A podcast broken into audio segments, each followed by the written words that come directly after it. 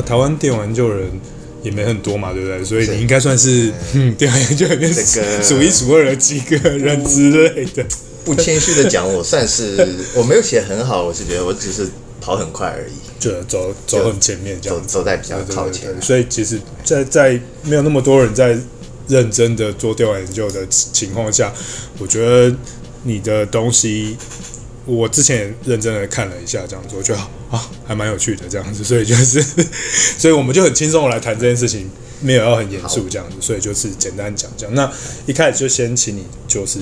还是一样。不免俗的自我介绍一下，这样好，对，宣传一下自己这样子。那个我应该怎么讲？我生于一九八九年嘛，就民国七十八年，然后中国的江苏省的一个小镇里面。嗯，然后嗯，其实之前我有帮同学做一个媒介化的访谈，然后他是想很好奇，我是比如说。在青少年的阶段，或者是在童年的阶段，我是怎么接触一些比较新的媒介？嗯，就例如那个时候大家会听我们叫磁带，嗯，或者是 CD，嗯，然后很有趣的是，然后我跟他聊之后，然后就得出一个结论，就是我整个从小到大整个人生，可能在面对媒介的时候，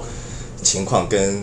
一般的那种，就比如说我们那边或者整个江苏省的一般的家庭不太一样，因为。我后来想一想，说可能因为我爸爸工作的关系，我爸爸是船员，嗯，然后我爸年轻的时候，你知道就一个船员，然后也二十岁左右，嗯，比我现在还小，我现在三十嘛，二十多岁，然后他船到了日本，嗯，然后那个时候船员也要赚外快，然后他们会做什么呢？就走私那个时候的就录，我们叫录像带，嗯嗯，VHS 那种，嗯嗯然后他从日本会买很多空白的录像带，嗯。然后再卖到中国的广州去，嗯，然后，呃，我想可能是因为他工作关系，所以我在小时候就，就包括我爸妈他们接触到的一些媒体的话，嗯、其实在当时，嗯，算是比较新的，嗯，就例如，呃，八十年代的时候，我爸会从那个时候这中国人蛮好玩的，会从日本买彩色电视机回去，嗯，嗯哇，那二十一寸的彩色电视机，然后就包括 Panasonic，嗯，然后 Hitachi 啊，嗯。然后就买过来，然后，然后因为那个时候中国它有电视的人都很、嗯、很少，嗯，然后有的话也是那个小小的黑白电视，嗯、然后那个时候就大家会形成一个很奇怪的生态，这样子，就是比如说一个一个小镇上或一个、嗯、我们叫一个里哈，嗯、一个里里面，然后有一家人有电视机的话，嗯，然后所有的邻居都会到到到他家去看电视，等、嗯、晚上，对，蛮有趣的，嗯、呃，然后就开始说到游戏好了，然后。嗯嗯，我爸爸应该是在我念小学的时候买了一台游戏机回来。呃，其实我很，我现在一直搞不懂的是，他那台游戏机到底是买给我玩的，还是买买给他自己玩的？我很好奇，因为那个，嗯，就现在我站在他的角度想一想，可能说一个二十多岁年轻人，他面对这台游戏机的时候，他会，他也会有一定的好的好奇啊。可是。嗯，然后的话，可能到家之后他要忙别的事情，然后就丢给小孩子玩，嗯、因为游戏机嘛，就给小孩。嗯、可是，其实对我现在想想，对我而言，如果年纪太小的话，嗯、玩游戏机其实我也玩不太懂，嗯、跟不上。嗯，嗯，然后的话，那台游戏机是什么？哦，对，我要讲那个就是那个 Family Computer，嗯，就是那个那个任天堂的嘛，嗯、就我们叫它 FC。嗯嗯，可是那个时候已经是九十。九几年了，嗯、其实那个时候 FC 应该被淘汰掉了，嗯，可是不知道为什么。然后，然后在我小的时候，就反正我跟我周围的孩子，然后我的很多朋友家里都会或多或少会有一台，嗯，就我家那一台可能就买的比较早个几年，嗯，嗯，然后过几年之后，FC 被中国的就广州或者是深圳那边的电子制造厂，嗯，嗯，他们掌握的那个制造技术，嗯、然后就开始大量制造，嗯，呃，然后。他们管那个东西，然后他们会把 FC 跟叫什么跟电脑键盘结合起来，嗯、然后他们有一个很好听的名字叫学习机，嗯、然后然后只是多一个电脑键盘的游戏那个 FC 而已，嗯、然后它有一些小小的软体，嗯，然后可以再让你在上面练习打字，嗯、然后就是这样。可是大家，哎，就跟很多游戏机一样了，它叫这个名字只是要说服家长说，你买这个回去给小孩用。就不会耽误他学习，怎么样？是，可大家那个玩起来还是在玩游戏啊。嗯嗯。可然后的话，我记得我念大学的时候，嗯、就零八，我是零七年念大学，嗯、然后零七、零八、零九，然后这几年的有一天，然后我因为我们那个就有一些乡镇里面还有那个像集会一样，嗯、呃，叫什么？就很多。就有点像夜市那种，然后就在那一天，然后很多人都来做买卖，那种就我们就相会还是怎么忘了，呃，然后我就看到还是有人在卖那个 FC 的卡带，就黄色的嘛，然后想说，哎，这个东西，然后难道难道说那个就农村里的小朋友还在玩这个吗？是的，可能是吧。可是那个时候我们大家都在玩玩那个 PSP 啊，是，然后就想说，呃，有点怎么讲就。家庭内部的娱乐，就中国家庭内部的娱乐，嗯、我觉得是是到现在为止还是缺失的。嗯，就然后就哪怕我们现在用现在目光来看的话，嗯、就家庭内部的整个娱乐系统的话，一台电视，嗯，然后小孩，然后家长可能看一些选秀节目或者综艺节目之类的，嗯、然后小孩的话，就上上小学、国小的小朋友就在那边玩手机，然后玩手机游戏，嗯，然后他们有的玩那种，比如说叫什么？王者荣耀，嗯，玩那种，然后有还有什么手机吃鸡，然后有的小朋友会玩那个，然后有的小朋友就玩一些很简单，比如说那种消消乐之类的，嗯，所以这个就很难讲，就家庭内部的娱乐活动的话，其实我觉得是还有很大的空白可以填补进去，只是家长他或者他找到一个很合适的产品，嗯，把它丢进去这样子，嗯。但这产品好像大部分除了手机手游之外，就好像想看，大部分都是日本的产品。是，对，主要是他们在开发游戏机，然后如果是欧美的话，就是电脑，就是电脑主机。哦，对对对，我要讲，就是因为啊，就是有一个漏讲的，因为因为什么？就是我刚刚讲到那个小霸王出来的时候嘛，嗯嗯、然后小霸王之后，就整个中国的。游戏机被禁止了，是，它有一个禁令，它有一个行政下的禁令，就是不可以在贩售或者是广告上有，比如说索尼的 PlayStation 啊，或者是那时候还有那个世嘉的土星之类的，不可以，都不可以。然后为什么？为什么不可以？理由是什么？忘了，我有我也忘了，只是就就你可以想到类似的，就比如说教坏小孩，就是暴力啊，或者是怎么样。然后，可是那个时候就因为有那个游戏机室嘛，我不知道以前台湾有没有。就那种大型然后有你可以就投币进去啊，就那种叫台湾叫街机，对对，就街机啊。嗯、然后然后我们叫游戏机嘛，然后就去玩那个。嗯，然后其实其实蛮好玩的，那个那个就大陆它里面的那个街机，它里面也要有 CPU 那个晶片的嘛。是，嗯，就就基本上都是盗版的，然后盗版是从台湾过去的。嗯、这后面 好像有很多东西可以研究。可是，然后可是我念到小学五。我小学五年级嘛，然后念到四五年级，包括上初中的时候，嗯、台湾的街机应该是最顶峰的，嗯、游戏做得很好。嗯、我记得有两款呢，一个叫一个就类似于《西游记》一样，嗯、不知道你们吗？嗯、还有一个叫《三国战记》。嗯，哇，那两个真的是，我到现在有时候我在电脑上我还会偶尔玩一下。哇，他那个他那个关卡其实对小学生来讲的话，其实有点复杂。可、嗯、是当你长大之后，你你去看的话，就嗯，就有点像什么隐藏关卡，它设计已经很细了，嗯、所以我觉得。哇，那个是还蛮了不起的一件事情。嗯嗯嗯嗯呃，可是，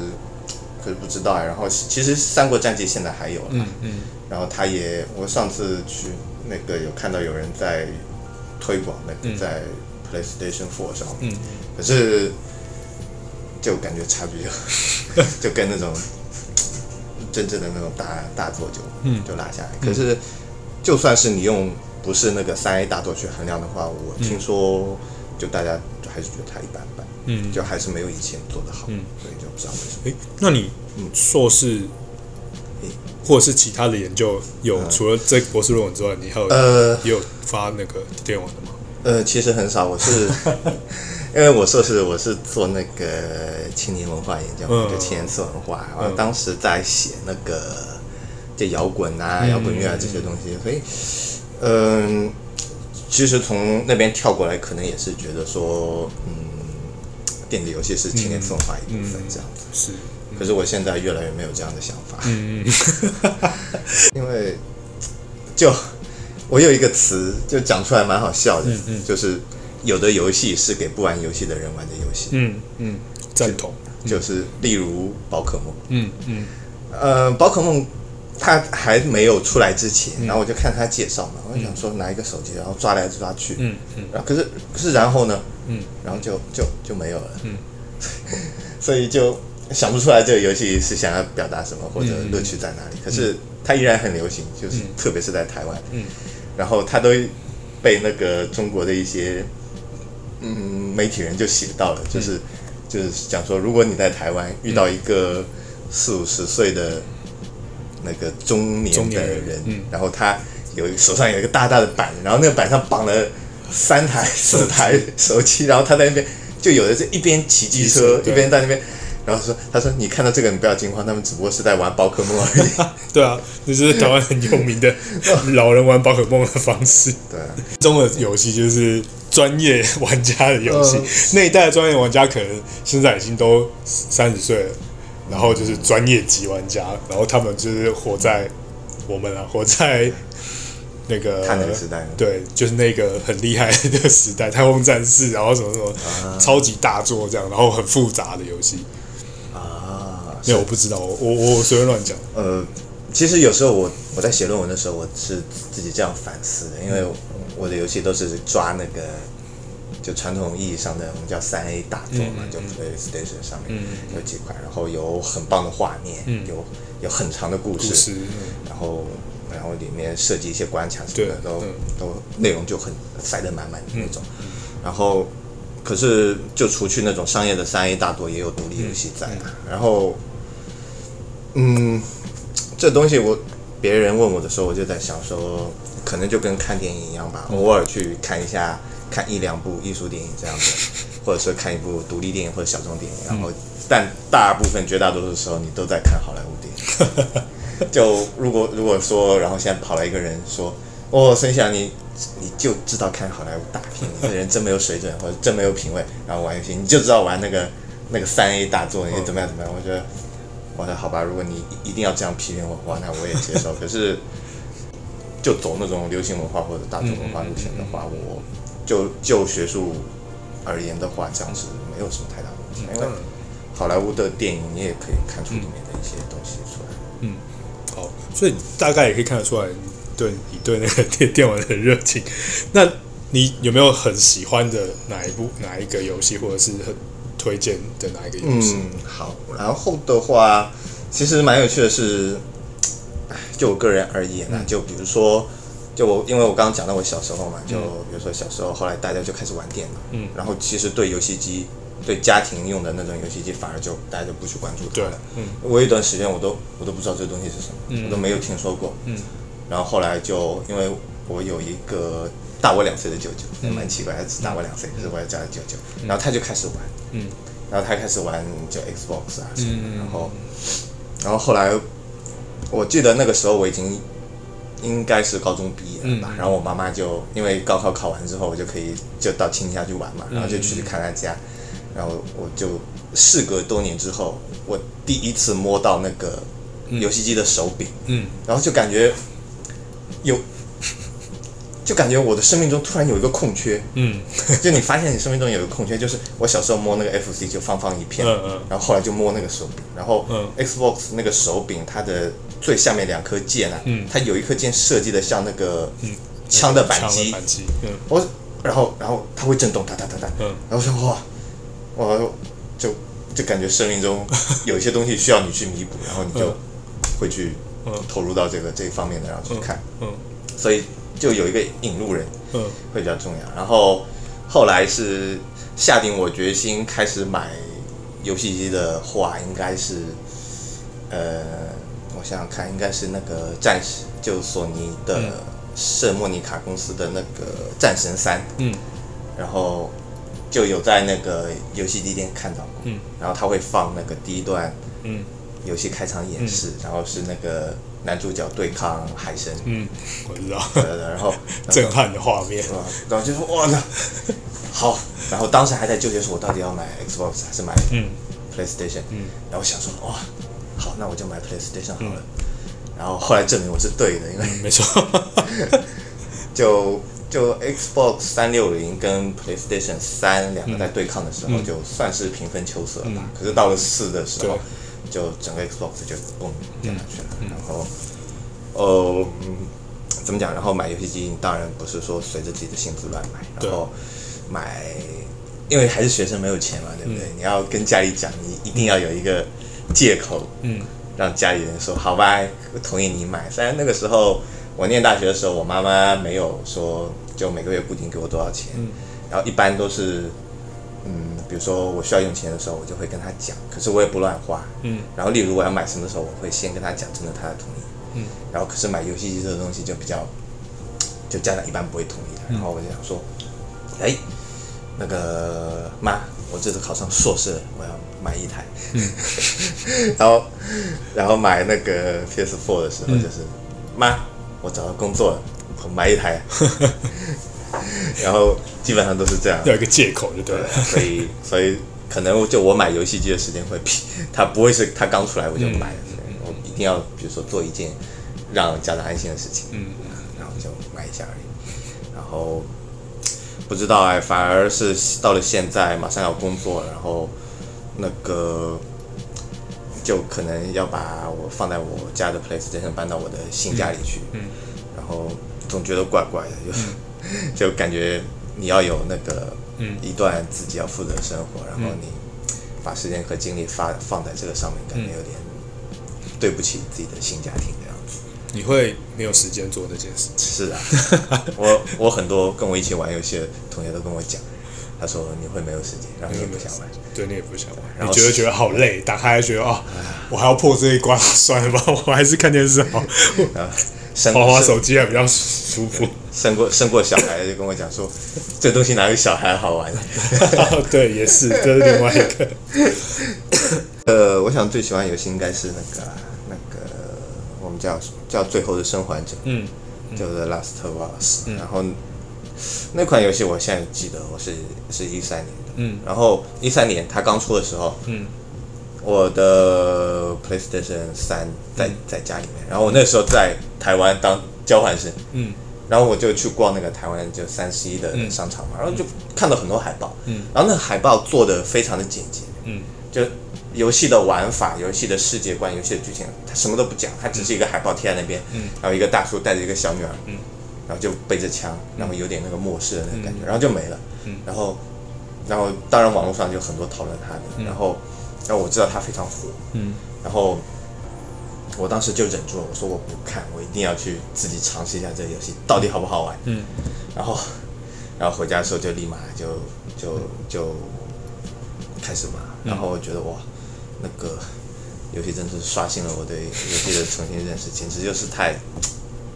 就可能那种它的剧情很强，可能说你在玩过它一遍之后，嗯，你暂时不会想玩第二遍，因为它的剧情流程都是一样的，嗯，就就太重复了嘛。可是，可是它那整个故事就到现在还印在我的心里。嗯，然后后来我开始写游戏的时候，嗯，呃，我就查说有没有写他论文，嗯，就能不能就我就我个人而言，我觉得这个游戏很好，可是我讲不出来它哪里好，所以有没有学者开始写？嗯，写，可是到最近一段时间才发现。嗯，所以就如果我现在是讲不出来嘛，如果要用我最通俗的话讲，我还是会说他的故事很好，他的剧情很棒。可是到底棒在哪里？嗯，讲不出来。嗯，难道是嗯，还是说什么人性的探讨？可是这些东西太空太大了，就它不是我想要的答案。嗯，呃，然后我也看到很多那种就能说会道的 YouTuber，然后他在玩这个游戏玩到结尾的时候，嗯。然后他平时就打游戏，就是很能说会道嘛。然后他在玩到那结尾的时候，他也在那哦，我也不知道我在我要说什么。我他大家反应都跟我一样，所以我觉得我那那还是很厉害啊。然后呃，包括他的配音，嗯，非常专业。然后动作捕捉那个是技术嘛，嗯。然后配乐，嗯。然后他的配乐是拿过那个奥斯卡奖的那一位嘛，嗯。投票的话，我还是投给他。嗯，那同一年的话，我是玩了他跟那个 GTA 五。嗯嗯。可是你要我选的话，我还是选他。嗯，我是觉得他的那个世界观很，就是末世感很强，而且我记得他那一开始的时候，他不是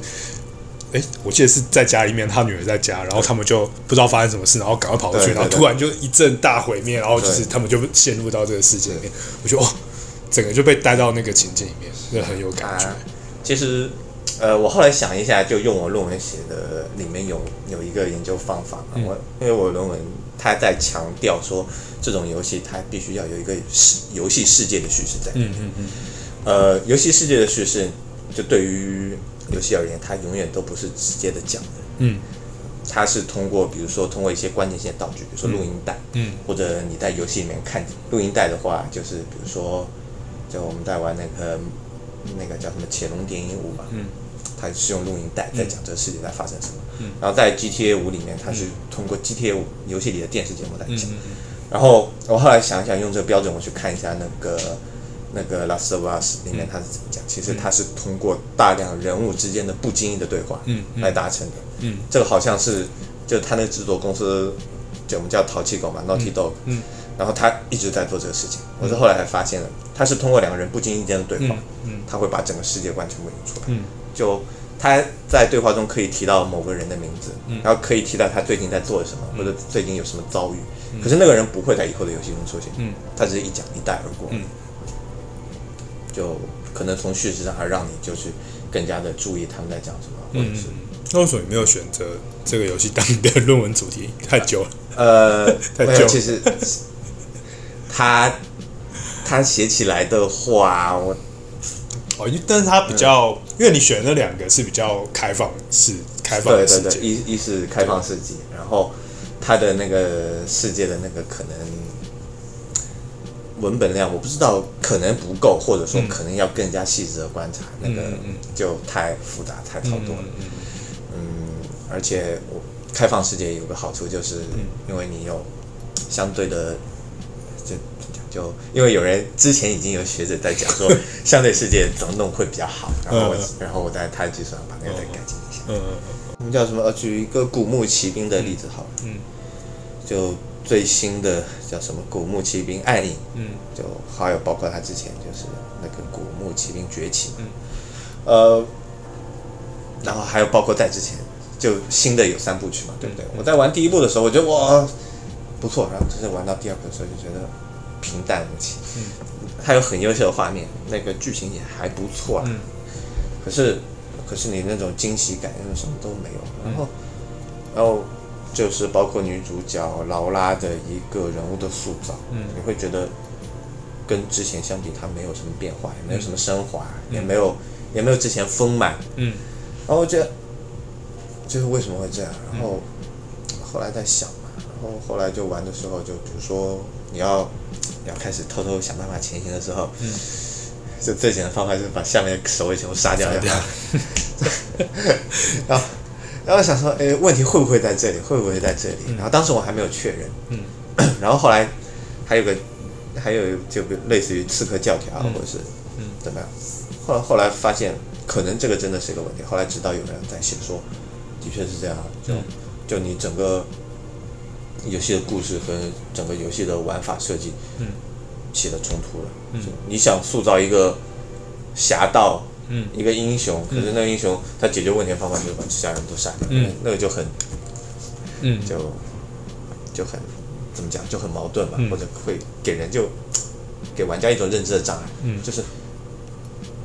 你这个你我看不出你这个人行动逻辑到底，嗯，到底有什么，嗯。有什么就什么，就跟我想的太不一样，或者是不够丰满，或者是不够，就像故事中人物的行，就像叙事中人物的行动不够有叫可能性嘛，不够叙事可能性，就大家觉得你做这个行为怪怪的，就后来就决定就沿着这条路写下去，然后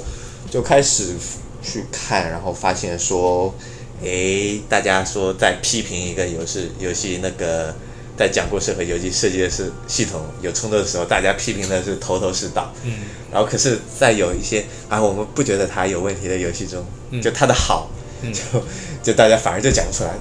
哪里好？嗯。就坏，大家很明显就能看出来哪里坏。好，可是就讲不出来，所以我决定就说抓几个大家都觉得比较好的游戏，我试试看。嗯。就有一个比较好的方法，我们试试看我这个方法行不行？嗯。然后还有就是能不能给他找一点点原因出来，嗯，就说他好到底好在哪里，嗯，然后后来就选了 GTA 五跟那个和叫什么乾隆谍影五嘛，嗯，这两个当时当时他那个就是在公认的比较好的，还有那个塞尔达传说旷野之息啊，嗯，可是旷野之息的话。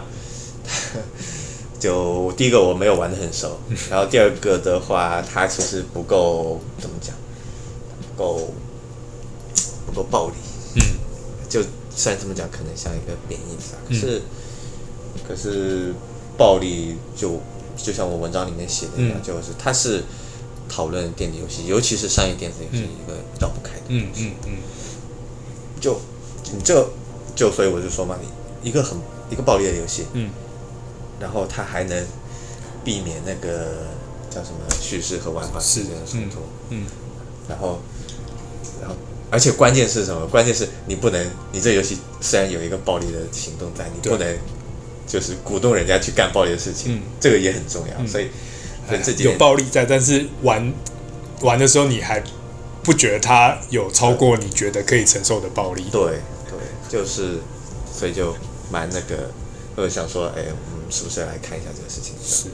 然后后来的话，基本上就是，它其实里面有一个，就我个人认为，它里面其实把那个，比如说夸张的一些暴力的呈现，嗯、它其实在游戏的叙事、游戏故事或者世界故事、人物的故事中，它其实是做了一个很巧妙的，就最起码在游戏世界里是很巧妙的合理合理化的处理。嗯。就就讲直白一点，就讲很很简单一点，就是。这个世界整天对你施加暴力，嗯啊、呃，所以好了，你施加回去也没什么大大的关系了。就通俗点讲是这样，这样讲起来大家都会笑。嗯、可是，可是我不知道这个、这个算是我的小小的结论或者小小的发现，提供大家发挥暴力的可能性。对啊，就就就很简单嘛，就那个人天天打我，然后我我就不能打他吗？好，我可以打他。然后后来是跟指导教授在讨论的时候，嗯、然后他他会提到说，他会提到说，嗯，那是不是就是因为这个暴力，所以，因为所以才让大家比如说在平时日常生活中，积压的一些压力啊，嗯、然后通过这种管道释放出去。嗯、可是这个也不是我的论文的讨论范围，嗯、但我觉得这可能可以作为一个引子，就是让大家去讨论嘛，就就有点类似于那种象征性的嘛，你在游戏中做一件。做一点反抗暴力的事情，可能比较难说服的是，就那个《潜龙谍影》还好，因为因为很多的文章都在写说《潜龙谍影》它是一个非常彻底的反反战争游戏，然后包括你人物的行动，虽然可能你可以开枪杀人，但是在在整个游戏的玩法上面不支持。的，嗯嗯。然后反正它的剧情也是也是对那个比如说对暴力啊，或者是对霸权的。那个反讽刺，反讽，嗯，然后可是比较难难处理的是那个 GTA 五，嗯，我我去看那个 GTA 五，就是有有的人就写 GTA 五什么 GTA 五里的文化是一本书那么厚，然后有的是写 GTA 五是新自由主义游戏啊，嗯，然后或者是宣扬帝国主义的游戏啊，嗯，然后可是就我而言，我在玩 GTA 五的时候，我觉得它是一个反主流文化游戏，或者是反那个叫什么？过分的商业化的一个游戏，在游戏里面随时可以看到这样的对话和嗯，嗯，然后可是为什么？就比如说著名的学者他会说，啊，虽然 GTA 里面呃 GTA 里面有这些，我还是认为它是一个新自由主义的。然后后来我就是，我就看他的文章嘛，其实，嗯，那篇文章本来是用政治地理学来写，他是分析呃游戏里面。就比如说洛杉矶，或者是迈阿密，或者是哪里，它游戏里面这个区，嗯，它盖的是什么房子？然后那个区域是贫民窟，嗯，然后然后富人区会发生什么事情？然后贫民窟又会发生什么事情？他讲说，哦，那个富人区的房子玩家都进不去，嗯，然后也没什么人，嗯，也没什么事情发生，嗯，可是贫民窟玩家可以在贫民窟拥有的自由度是大于富人区，嗯，然后然后他这样就政治地理分析下来之后，他就觉得说。他会说，其实这个游戏还是在宣扬那个新自由主义。嗯，可是，嗯，怎么讲？可是如果依照我的观点，我会想说，呃，那个作者在用这种方法的时候，他把游戏的剧情跟游戏的玩法，他两个是交插在里面写的。嗯，虽然说这两个东西某种程度上比较难分开。嗯，然后我可能做一个辩证的处理。嗯，当然也有可能辩证的不好。可是你这两个东西，它其实就游戏设计而言，它是两条线下的。是，所以如果你需要写剧情的时候，你写一段这个；然后需要写玩法的时候，你再写一段这个。对，这个这个，它其实有点那个。叫什么？就凭借作者的主观在选择，嗯、因为，嗯，他政治地理分析那条线已经下来了，是，他只需要抓适当的游戏内容，这样排进去就好。是，所以这个是一个比较，呃，就如果要我批判他的话，因为我的结论跟他不一样，嗯、所以我就说他可能就忽略了这个。嗯嗯，然后还有一个，就我而言的话，我会比较强调一个。游戏世界，因为我在想说，游戏世界是一个叙事，嗯，然后玩家的就玩家你控制的那个角色行动，它是一个叙事，嗯，然后游戏叙事先下来之后呢，然后玩家再跟这个游戏世界进行游戏世界进行互动，嗯，然后它也有一个属于自己的叙事，嗯，在，所以嗯，它我比较我会比较强调是它这个序列在，就是你一定要先看游戏世界在讲什么，嗯，然后你再去看玩家的行动，嗯，我我会比较强调这个序列。嗯，然后这可能是怎么讲？就就这两条，就因为我们讲说这两条线很难分开嘛，所以我的处理方法就是一定要先处理游戏，嗯嗯、再处理玩家行动。嗯嗯嗯，还蛮有趣的。可是我，我自己简单看，嗯、就是在论文里面，就我比比较没有看到，就是你的玩家行动是你自己嘛，对不对？呃，我的玩家行动，对，呃。是我自己，就是你描述完整个整个游戏世界的逻辑之后，但是就是因为我一直我我只是觉得，比如说，因为你你不你没有访谈嘛，对，你没有问别的玩家这样，所以你主要的，因为游玩是玩家产生出来的叙事嘛，啊对，那你怎么保证说自己的叙事是跟别的玩家叙事是同一个故事？好，然后第一个就是。呃，也 也还是依照我的观点，嗯、就是大家对好像对游戏中的叙事，甚至是互动叙事的期待很高。嗯，然后我的观点是，那个东西根本就不存在。存在，对啊，就它可能存在三条故事线、四条或者五条。嗯，可是那几条它都是在那边就已经存在的，存在，只是你在某个节点上选一下而已，嗯、它就会照样就照着那个流程走下去。嗯，所以就我而言的话，我。我会比如说这个游戏有三个结局，我三个结局都写上去就好了。嗯、然后如果说是因为某一个时刻的玩家的重大行动，嗯，导致了不不同的重大的不同的游戏结局的话，嗯、我也会写。嗯，所以我在就比如说我在写 GTA 五的时候，嗯、我会想说最后的选择嘛，最后结局，嗯，是选择 A 死还是 B 死还是大家活？其实那个是我相当一个很重要的论述的对象。呃，像其他的比如说。就一些让你选择随便选，然后结局就它不太会影响结局的，就最多影响一下支线啊，或者说你选这个得五块钱，你选那个得十块钱，这个就不在我的讨论范围之内。嗯，大家好像对，然后这个我在 我在那个最后的口试的时候，我还特别强调一下，就是说大家大家都好像对什么数字叙事或者互动叙事或者什么期待很高。嗯，然后然后说就。游戏而言，嗯、这个东西还没有被发明出来，嗯、互动叙事还没有被真正的发明出来，嗯嗯、所以这是我的观点。然后，嗯、然后因为电子游戏它也是这样，它讲故事的时候，它也是把所有的故事线都先做好嘛，嗯、然后你再去选嘛。嗯、然后，然后更何况现在那个互动电影啊，嗯、我觉得，我觉得那个黑镜的 黑镜的那个互动电影，我就就是给你几个结局，对啊，就这样。可能我是一个很喜欢叙事的人，我不管是看游戏还是看电影还是看互动电影，是。我都我都很讲求那个故事性在。嗯，其实玩家的互动的，玩家在互动的时时候，在打电动或者是使用新媒体互动的时候，嗯，就我的观点是这样，嗯、就就我写的比较隐晦了，因为这样讲可能会得罪很多人，好像在骂所有的玩家都是、嗯、都是白痴一样，嗯，或者所有的新媒体的人都是白痴一样。可是我我是说啊，在那个。在新媒体的整个架构，或者是它的物质性，嗯、或者是它的技术架构中，人的互动性没有那么很强的，嗯，没有那么很强的能动，人的互动没有那么很强的能动性在，嗯嗯嗯，这是我的观点。嗯嗯嗯，然后是这样，所以你才你觉得那个 Bogost 就是他那个过程序过程，嗯，才，因为它的概念大概也是也是类似像你这样对，然后。嗯，我在处理他的时候，因为他是，其实他是怎么讲？他他在处理电脑的就 procedure 嘛和社会的 process 嘛。他、嗯、他说，哎，其实这个东西都差不多。嗯。然后，然后他在处理的时候，他其实用的是很经验的，嗯，很经验的论述方法，嗯，或者是跨学科，嗯，或者是，然后我的处理方法，我是拿那个，就类似于我管我自己工作叫后设的补充，嗯，就是我给他添上一个就比较新的。就媒介哲学的理论在里面，嗯嗯嗯、然后的话，媒介哲学理论包括一些，呃，还还有什么？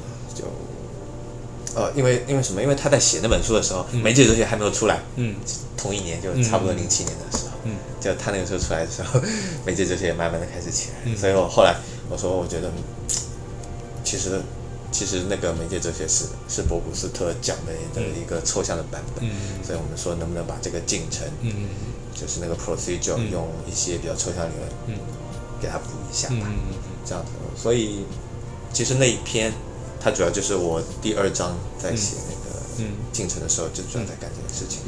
然后如果要问我，嗯，电脑呃电子游戏的进程跟社会的进程，嗯、它有什么区别的话，嗯、我觉得我最常用的一个比方就是，呃，社会的历程啊，就社会的 process，它是一个。我们叫什么分辨率？嗯，分辨率无限的一张图片。嗯，然后电子游戏就是你现在用你的电脑去做一个截屏的处理。嗯，就截屏的时候，它它分辨率是有限的。嗯，然后我这样说的说的一句话就是，电子游戏是在用有限的进程嗯去再现无限的社会历程。嗯，然后。呃，这句话虽然听起来蛮酷的，听起来很厉害啊！对啊，听起来感觉可以被引用。可是我好害怕，二零一九 孙熙呀，所以我觉得大家会说，对，那到底在讲什么？啊，不会不会，我觉得有道理。我觉得真的有在里面就会就大家会懂你你的立场跟你的想法，还有你的理论观点。我觉得是还蛮有蛮有趣的。唉，其实怎么讲？因为因为个人的一些。私自的，就还有一些生活方面的问题要处理。嗯、其实这个论文我真的好想再拖一年。嗯，再拖一年的话，我觉得它都能成为一本 很不错的书了。我觉得你可以把它变成是一个电子游戏方法论的那个书这样子。因为我看你的，其实整个过程，我觉得很大一部分，基本上你就是在建构一个方法论，或者是说尝试的去把这个东西理清，可以变成是一个比如说游戏批批判、游戏评论的方法。对啊，对啊，其实，唉，这样做是没错。其实这个方法还是按照按照博古斯特的那个套路来。嗯，他他在一五年还是一六年有一本书叫《如何谈论电子游戏》嘛。嗯嗯。然后，哇，那本书写的，哎，怎么讲？就又又觉得很好，又觉得很烂。我我个人是觉得很烂，所以我是看不懂的，对了。我啊，你也你是你是也看过对不对？我很啊，我是。我是我是觉得我所谓很烂，不是说真的很烂。我懂我懂，那说明就是想说啥什么这样。对，那那说明我们俩感觉是一对的，是是一致的，就 就这个评价对他比较客观，就就没有办法。有时候有时候我在想为什么会这样，就回到刚刚你讲的那个，就对游戏的描述显得很无聊的那个问题了。嗯，就是第一个游戏的种类太多了，嗯，有有限的历程，呃，有限的进程再现无限的社会历程的话，可是。你要用有限去再现一个无限的东西，你有你有无数种方法，嗯、无数种方法之后，就意味着，啊，怎么讲？对电子游戏的分类来说，我们永远拿不出一个，嗯，有用的分类架构去分类电子游戏。嗯、然后我觉得这个是对对人类或者甚至是对人类知识最大的一个挑战，就是你都无无法把它分类，嗯，又很难去处理它，嗯。所以，然后现在。可能在游戏研究的领域，大家也都知道这个问题嘛，嗯、所以这个问题一般是充而不论。嗯，就说呃，当我们需要，当我们需要什么的时候，我们就用哪种视角嘛。嗯，是。嗯。可是它最后导致结果，可能就就跟传播学也差不多，就、嗯、就领域在里面，嗯，就传统在里面打架，或者是怎么样，就，嗯，就大家就想，哎，先暂时先这样吧，嗯、看看以后会怎么样。嗯。这样整个这样看完，然后刚刚听你这样讲，其实就我自己也很想处理一件事情，就是就是电玩或者是游戏的这个性质，它在新媒体或者是未来的社会里面，究竟是扮演怎样子的性质？好，对，呃，其实一开始啊，一开始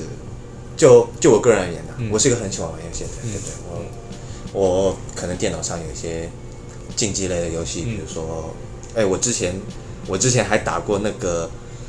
那个我们叫什么暴雪英霸，嗯，我的暴雪英霸是中国地区前百分之二十，真的，真的，然后然后我去查，然后前百分之二十是什么概念呢？前百分之二十是业余选手的概念，我自己在家玩。我打到百分之二十，然后打不上去了。我知道多。我然后然后然后因为打到百分之二十的时候，他就会给你匹配一些很烂的队友，然后可是你的对手都很强，那那那不行啊。那个要很超强的个人能力，那可能再往上跳一步就打职业联赛。然后我只打到那个，然后我觉得嗯，好吧，对我来说我已经很满足了。所以我现在那个游戏就是偶尔还会玩一玩，因为可能就比较擅长。呃，然后之前打星海争霸的时候，我跟我表弟两个人是打到打到白金，嗯，打到也还不错的一个成绩，嗯，嗯，可是现在都没有，就呃，怎么讲？我想讲的就是，在之前的话，我会觉得说，我电子游戏它可能在技术上是新媒体的，嗯，就就怎么讲？就跑在前面先锋者，嗯，比如说。因为我们讲一个电子游戏哇，后面那个职员表那么长那么长，嗯，它其实是，比如说我们叫新媒新媒介技术的领航员或者是领跑者或者怎么样。可是，可是这几年的话，我发现一个很好玩现象，就是大家开始玩手游，然 后，然后，然后就很多人就问我，飞佳你不是很喜欢玩游戏吗？啊，你为什么不玩手游嘞？我说。然后我又不好意思跟他讲，我说手游不是游戏，我 觉得手游这种他妈无聊，有什么好玩的？就然后后来就别人，我又不不可以当面这么讲嘛。嗯、然后我后来就想一个借口说，哎呀，就跟那个我们看好莱坞大片，我还是喜欢跑到电影院，然后要 一定要等他有那个 IMAX 那一场我才去看。嗯。然后你在自己的电脑上也可以看嘛。呃，可是对我而言，我喜欢到那个 IMAX 去看，呃，就就这样搪塞一下就好。然后，然后这件事给我的启发是什么？就是，呃，比如说那个三 A 大作，在技术上，在金钱上，都有很高要求的一个东西，它反而在它的文化的，就社会文化的表达上，它反而越来越往回走，就像以前我们讲的